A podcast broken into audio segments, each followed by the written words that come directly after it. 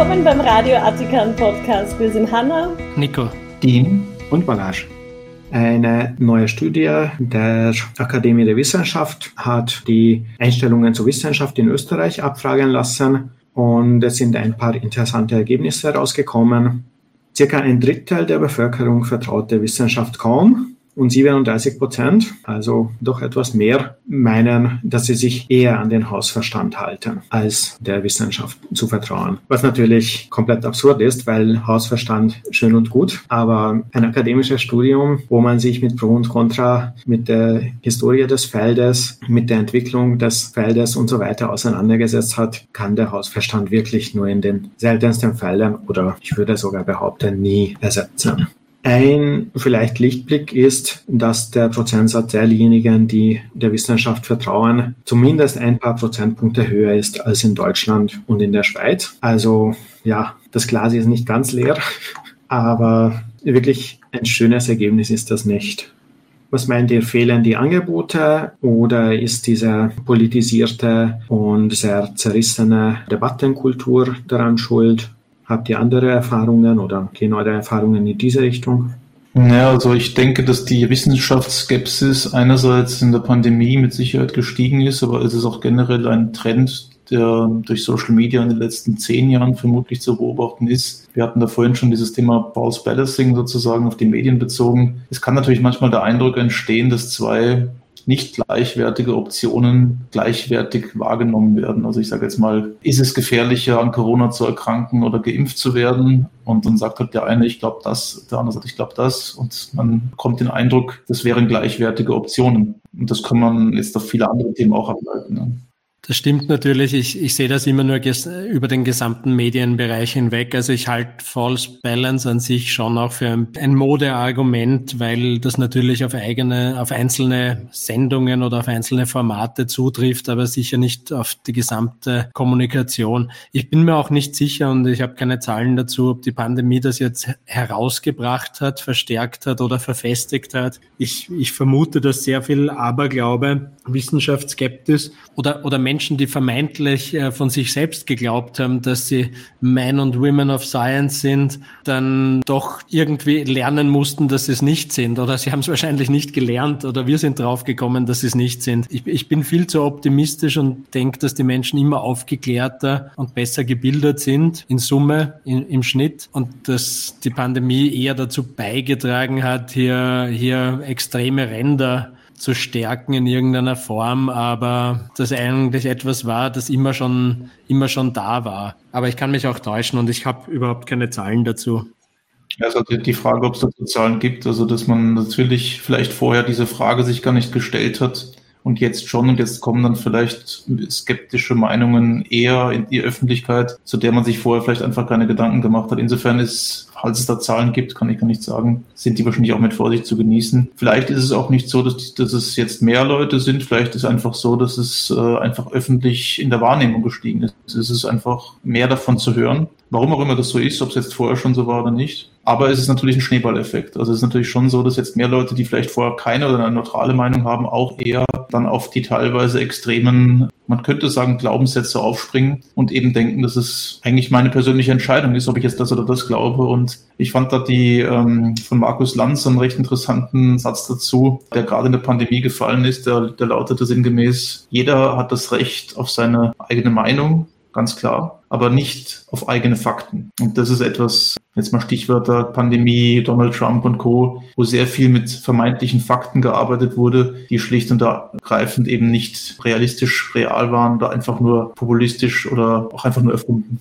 zur False Balance Thematik. Ich denke, in Österreich in Qualitätsmedien, natürlich kann man darunter verstehen, was man möchte, ist das nicht so ausgeprägt wie in den USA. In den USA ist das wirklich ein Grundsatz. Auch zu den idiotischsten Themen müssen wir noch einen Vollidioten für die andere Seite finden. Das passiert in Österreich nicht. Und es waren wirklich genug Expertinnen und Experten, Statistikerinnen und Statistiker, Virologinnen und Virologen in den Medien. Also wer wollte, konnte ihnen wirklich zuhören. Eine Art False Balance entsteht, wie du sagst, in, durchs Internet, also angebotsseitig. Also es gibt einfach professionell produzierte Falschinformationskanäle, die einfach darauf ausgelegt sind, dass man sie teilt. Wirklich kurze Desinformationshäppchen gleich mit Like und Teilen-Button auf YouTube in Telegram-Kanälen etc. Und damit ist dann halt nachfrageseitig, also am Bildschirm, wo es wahrgenommen wird, diese falsche Balance dann halt doch gegeben.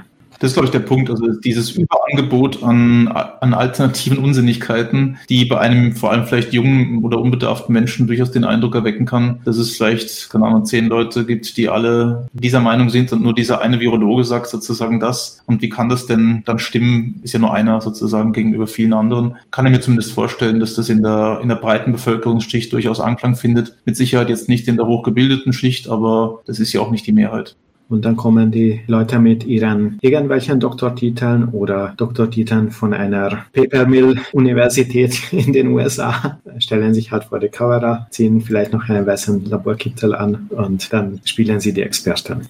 Was ich interessant fand, gerade bei Corona, war ja, dass, dass die Anzahl der Personen war ja das eine, wo es darum ging, sich zu dem Thema zu äußern, aber es war ja jetzt nicht so, dass man nur Virologen und Epidemiologen gehört hat. Also man hat ganz viele Politiker klarerweise bis hin zu äh, ähm, bis hin zu religiösen Leuten, also aus der Kirche oder aus kirchlichen Strukturen, ähm, wo man halt auch die Frage stellen muss, äh, was befähigt jetzt so eine Person dazu, sich zu so einem Thema zu äußern und warum funktioniert dann die Medienlandschaft so, dass die auch ein Gehör finden? Also warum verbreiten die eben auch ihre Meinung? Es geht nicht nur über die Medien, geht eben auch über die, über die Social Media Kanäle, wo eben jeder herausposaunen kann, was er nur möchte. Und da gilt es, dann denke ich, das würde ich auch ein bisschen als unsere Aufgabe sehen, darauf immer wieder hinzuweisen. Es ist vieles eben nur eine unqualifizierte Privatmeinung von jedem, der, jemandem, der aus irgendeinem Grund rhetorisch dazu in der Lage ist, dass ihm Leute zuhören. Und davor muss man halt immer wieder warnen. Ja, und die Fähigkeit von Menschen, das zu erfassen, welche Meinung substanziert ist und welche nicht, ich glaube, dass die eben vorher genauso wenig gegeben war und jetzt natürlich in, in sehr viel stärkerem Ausmaß auch Folgen unterworfen ist. Darin liegt eher das Problem begründet auch darin, dass niemand die ganze Bandbreite dessen, was gesagt wird, in irgendeiner Form auch wahrnehmen kann und wir wahrscheinlich ganz tradiert ein sehr enges Feld an Meinungen oder vertrauenswürdigen Quellen für uns, für uns genützt haben. Ja, und Social Media hat natürlich durch die algorithmisch gepflegte Form, Inhalte via Timelines so auszuspielen, dass sie mehr Aufmerksamkeit erregen, natürlich ein ganz neues Phänomen hervorgebracht, dass diese Vervielfachung der Quellen dann trotzdem sehr stark radikalisiert in eine Seite einzahlt. Da, da kommen einige Faktoren zusammen. Es gibt ein relativ gutes neues Buch von Neil deGrasse Tyson, das heißt The Starry Messenger.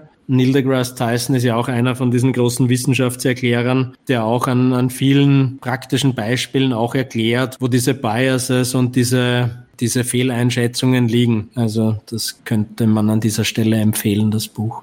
Danke. Was könnte man in Österreich dafür tun, das irgendwie langfristig zu verbessern? Zum Beispiel in der Schule. Welches Fach würde sich dafür anbieten? Das ist eine sehr gute Frage. Ich habe mich das vorher gefragt. Also im Grunde genommen müsste man ja so eine Art Führerschein haben für Social Media Kompetenz. Äh, das Problem, das ich da halt eher sehe, ist die völlig fehlende Kompetenz in der Lehrerschaft dafür. Also ich kann da aus eigener Erfahrung sprechen. Ich habe jetzt ein Kind, das gerade das berühmte Fach digitale Grundbildung genießen darf. Und äh, das ist mir noch sehr weit davon entfernt, Social Media Kompetenz in Schulen zu verbessern, zu, zu überhaupt zu unterrichten. Aber irgend so etwas fehlt mit Sicherheit. Da, da gibt es ja auch immer wieder die, will nicht sagen Streit oder die verschiedene Ansicht darüber, ob das nicht auch einfach eine Querschnittmaterie sein sollte, die sich durch alle Fächer durchzieht. Dieses kritische Hinterfragen, wissenschaftliche Methode, Grundskepsis etc. überall zu vermitteln. Das ist nicht etwas, das mhm. in einem Fach abgekapselt, schubladisiert dargereicht werden sollte, sondern einfach überall durchschlagen sollte wie gesagt, ich sehe einfach die Kompetenzen der Lehrerschaft da in den nächsten zehn Jahren überhaupt nicht gegeben. Ja, und wenn man es systematisch machen will, wäre vielleicht der Ethikunterricht der richtige, weil da ja schon philosophische Grundlagen des Wissenserwerbs und des Nachdenkens über Ethik unterrichtet werden oder werden sollte. Also das wäre vielleicht ein Fach, das geeignet ist, diese kritische, aber doch Leistung und Wissen anerkennende Einstellung zu fördern. Und es gab auch dieses Jahr eine Studie, ich glaube aus Bayern, dass die flächendeckende Einführung des Ethikunterrichts die Religiosität gegenüber anderen Gebieten, wo das nicht äh, passiert ist, verringert hat. Also es scheint offensichtlich zu helfen gegen falsche und unbelegte Behauptungen, wenn auch nur zu einem gewissen Prozentsatz. Uh, unser nächstes Thema ist diesmal aus Kanada. Es gibt dort ein Museum für Grundrechte, Menschenrechte, also Human Rights. Und dieses Museum hat natürlich Führungen für SchülerInnen-Gruppen auch angeboten. Ist eh sinnvoll, wenn Kinder und Jugendliche die Möglichkeit haben, durch so ein Museum durchzugehen und sich halt mit den Menschenrechten und Grundrechten, die ja unteilbar sein sollten, befassen können. Was wäre aus eurer Sicht das Dümmste, was so ein Museum machen kann? Schwierige Frage. Sie haben diese Frage so beantwortet, dass Sie von christlichen Schulen Anfragen bekommen haben. Hey, wir würden ganz gerne mit unseren Klassen zu euch kommen.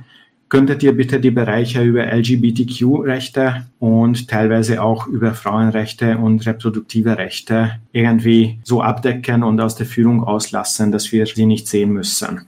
Frauenrechte.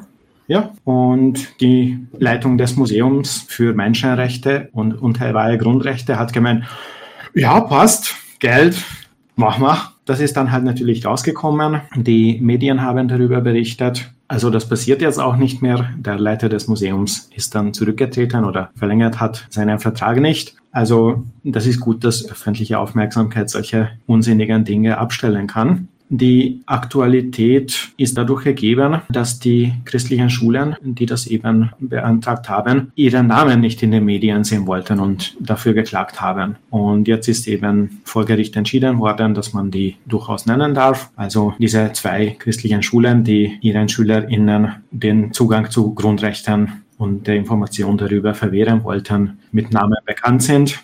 Das ist ein relativ typisches Verhalten von solchen Gruppen, die eigentlich wissen, dass das, was sie machen, nicht okay sind und eigentlich nicht wollen, dass darüber öffentlich berichtet wird, weil es ihnen ja auch irgendwie dämmert, dass das peinlich oder negativ wahrgenommen werden kann. Also sie gehen nicht stolz in die Öffentlichkeit und sagen, hey, wir sind diejenigen, die so christlich sind, dass wir das Museum bitten, dass unsere Kinder das nicht sehen, sondern sie klagen sogar wirklich auf eigene Kosten und in dem Fall zahlen sie halt auch die Kosten der Gegenseite, weil sie verloren haben.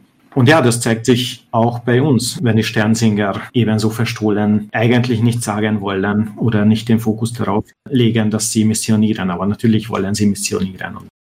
Das deckt sich auch mit meinen Erfahrungen. Wenn ich jetzt einen Aspekt herauspicke, das ist äh, dieses Fernhalten von vermeintlich schädlichen Inhalten. Also kenne ich aus stark religiösen Gruppierungen durchaus, dass man die Tendenz hat zu sagen, äh, gerade auf Kinder bezogen, das sollen sie nicht sehen, dass es jetzt Homosexuelle gibt, dass es Transsexuelle gibt, dass es alles mögliche andere gibt, was jetzt nicht den mhm. klassischen Moralvorstellungen betrifft. Ich habe mich da immer gefragt, warum das eigentlich so ist. Also was ist jetzt der Glaubensinhalt, der einen dazu bewegt zu sagen, das darf man nicht sehen. Also ich würde verstehen, wenn man jetzt als Katholik sagt, wir finden das nicht gut. Das kann man durchaus äh, theologisch argumentieren, dass das die Glaubenslehre so ist. Und da, da, kann man ja zustimmen oder auch nicht. Wir tun es mit Sicherheit nicht, denke ich mal, in dieser Runde, sind wir uns da einig. Aber was ist das Argument dafür, auch aus Sicht eines religiösen Menschen, sozusagen die Existenz dieser Dinge unter Anführungszeichen unter den Teppich zu kehren, sozusagen? Das erschließt sich mir überhaupt nicht, warum das so ist. Naja, Im ganz konkreten Fall ist es wahrscheinlich schon so, dass es selbst für, für Religiöse sehr schwierig ist, wenn sie mit Menschenrechten konfrontiert sind, die ihren eigenen Werten widersprechen, dagegen Position zu beziehen. Das würde die Universalität und Allgemeingültigkeit und, und Unverletzlichkeit ja schon sehr stark in Frage stellen. Also es würde damit den Charakter der Menschenrechte an sich in Frage stellen und alle anderen auch. Schwierig. Stelle ich mir argumentativ schwierig vor im, im Schulkontext. Ja, aber das heißt ja, dass sie schon einen inneren Konflikt haben, was diese Rechte angeht. Also, dass sie das eigentlich verstehen, dass der Rest der Welt das so sieht, dass diese Rechte ihren Sinn haben und gut sind. Und dass sie sich selber eigentlich dafür schämen, dass sie das nicht anerkennen offiziell, oder?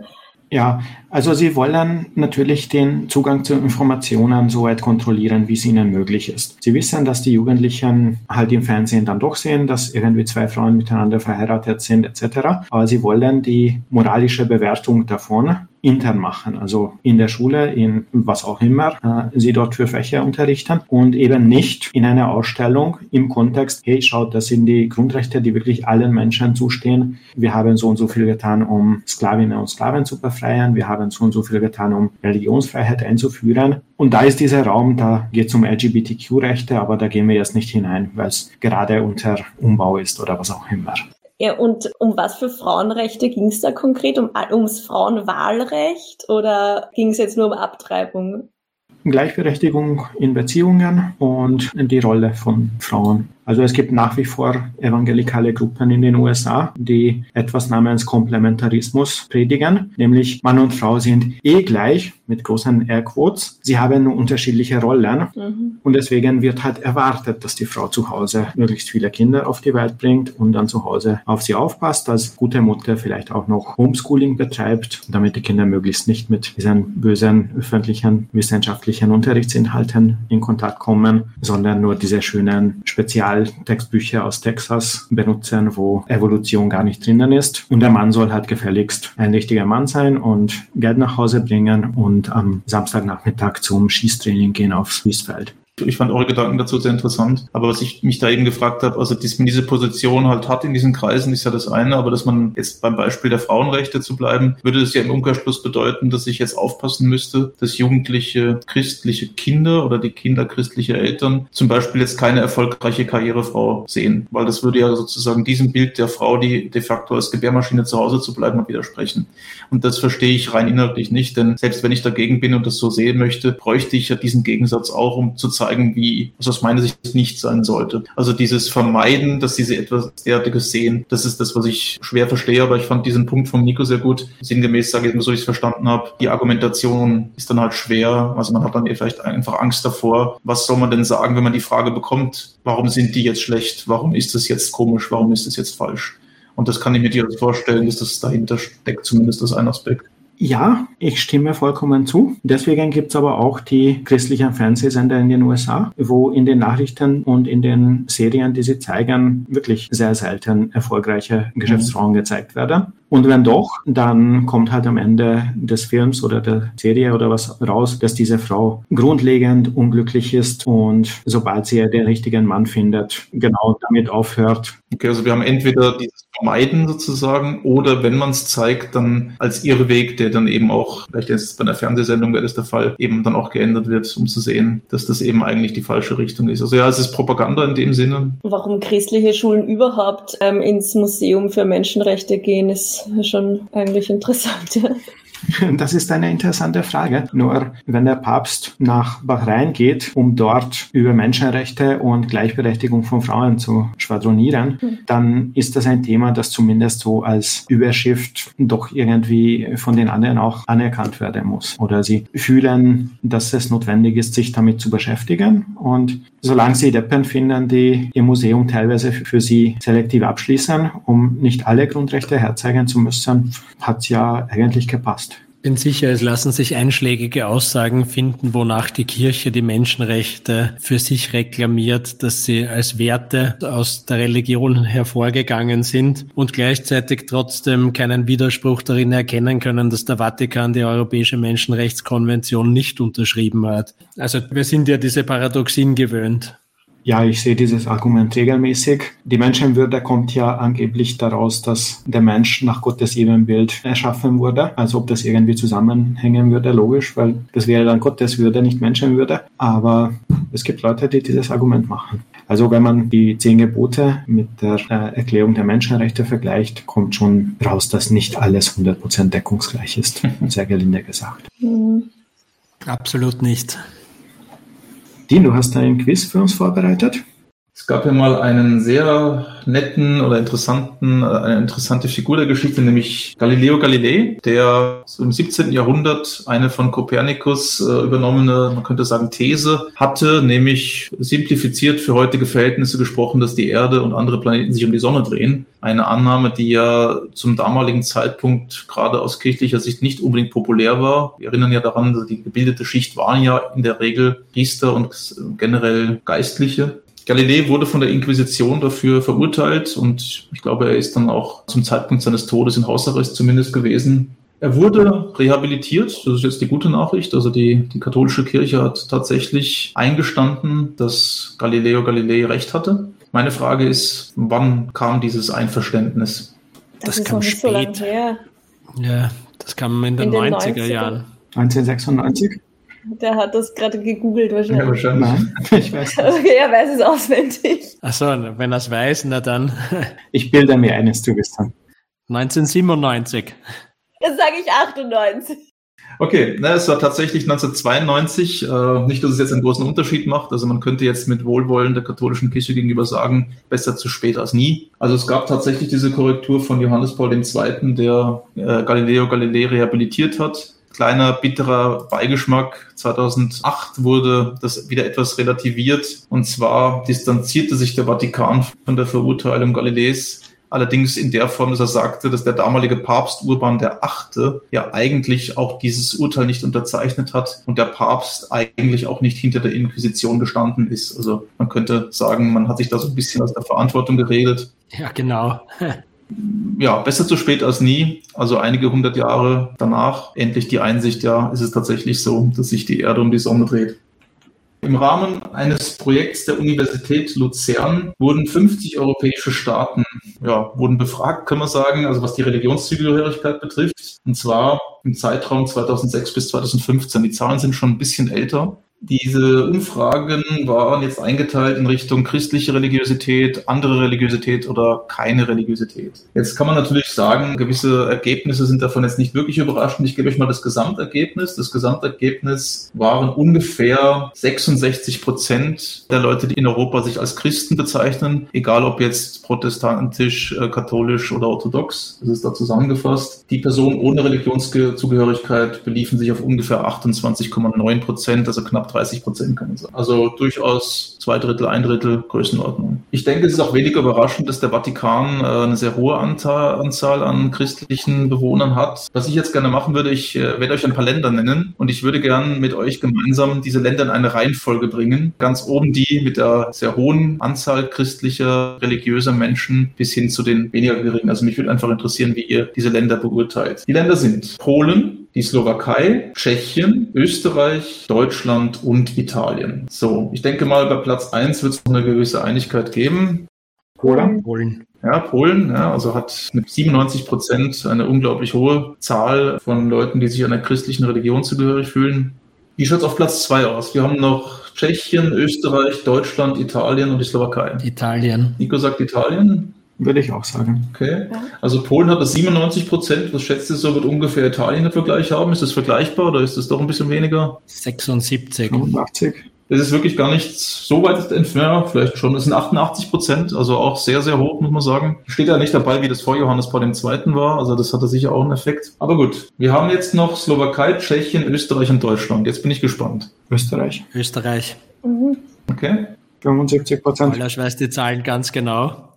2015 wahrscheinlich schon so 78. Okay, also der dritte Platz geht an die Slowakei mit 81 Prozent. Ich nehme gleich vorweg, ähm, okay. der Platz dahinter gehört tatsächlich Österreich mit einem nur sehr geringen Abstand von 80 Prozent. Also die Slowakei hat da Österreich, äh, kann man sagen, geschlagen. Wie schaut's mit den restlichen Ländern aus? Deutschland und Tschechien? Tschechien hat fast auf der ganzen Welt die wenigsten mhm. religiösen Menschen. Genau, ja. Also das ist klar intern. Und Deutschland ist unter Österreich wegen der langen DDR-Tradition. Genau, die Slowakei ist zwischen Tschechien und Deutschland. Gut, ja, also danke. Also es kommt ungefähr hin. Also Deutschland ist dann der vorletzte in dieser, in dieser von mir zusammengestellten Liste mit 61 Prozent gegenüber den 80 Prozent aus Österreich. Sehr viel geringerer Wert, das Herr Ballasch hat schon angesprochen, vermutlich wegen der DDR-Zeit. Auch ein natürlich sehr viel höherer Anteil von evangelischen Christen, weitaus geringerer Wert von Katholiken. Was Was ich sehr interessant finde, muss ich das für mich so der interessanteste Aspekt dieser Recherche. Der Prozentwert von Tschechien lag ungefähr bei 27 Prozent von christlich-religiösen Menschen. Die Slowakei, wie gesagt, bei 81 Prozent. Die Älteren zu uns werden sich erinnern, dass das mal ein gemeinsames Land war. Aber bei diesem Punkt scheinbar hatten sie keine allzu große Einigkeit. Es ist wirklich total gegensätzlich. Also es ist wirklich eigentlich der Anteil an Atheisten in der Slowakei und in, in, in Tschechien ungefähr gegengleich mit dem Anteil an Christen im jeweils anderen Land. Habe ich so nicht gewusst. Mhm.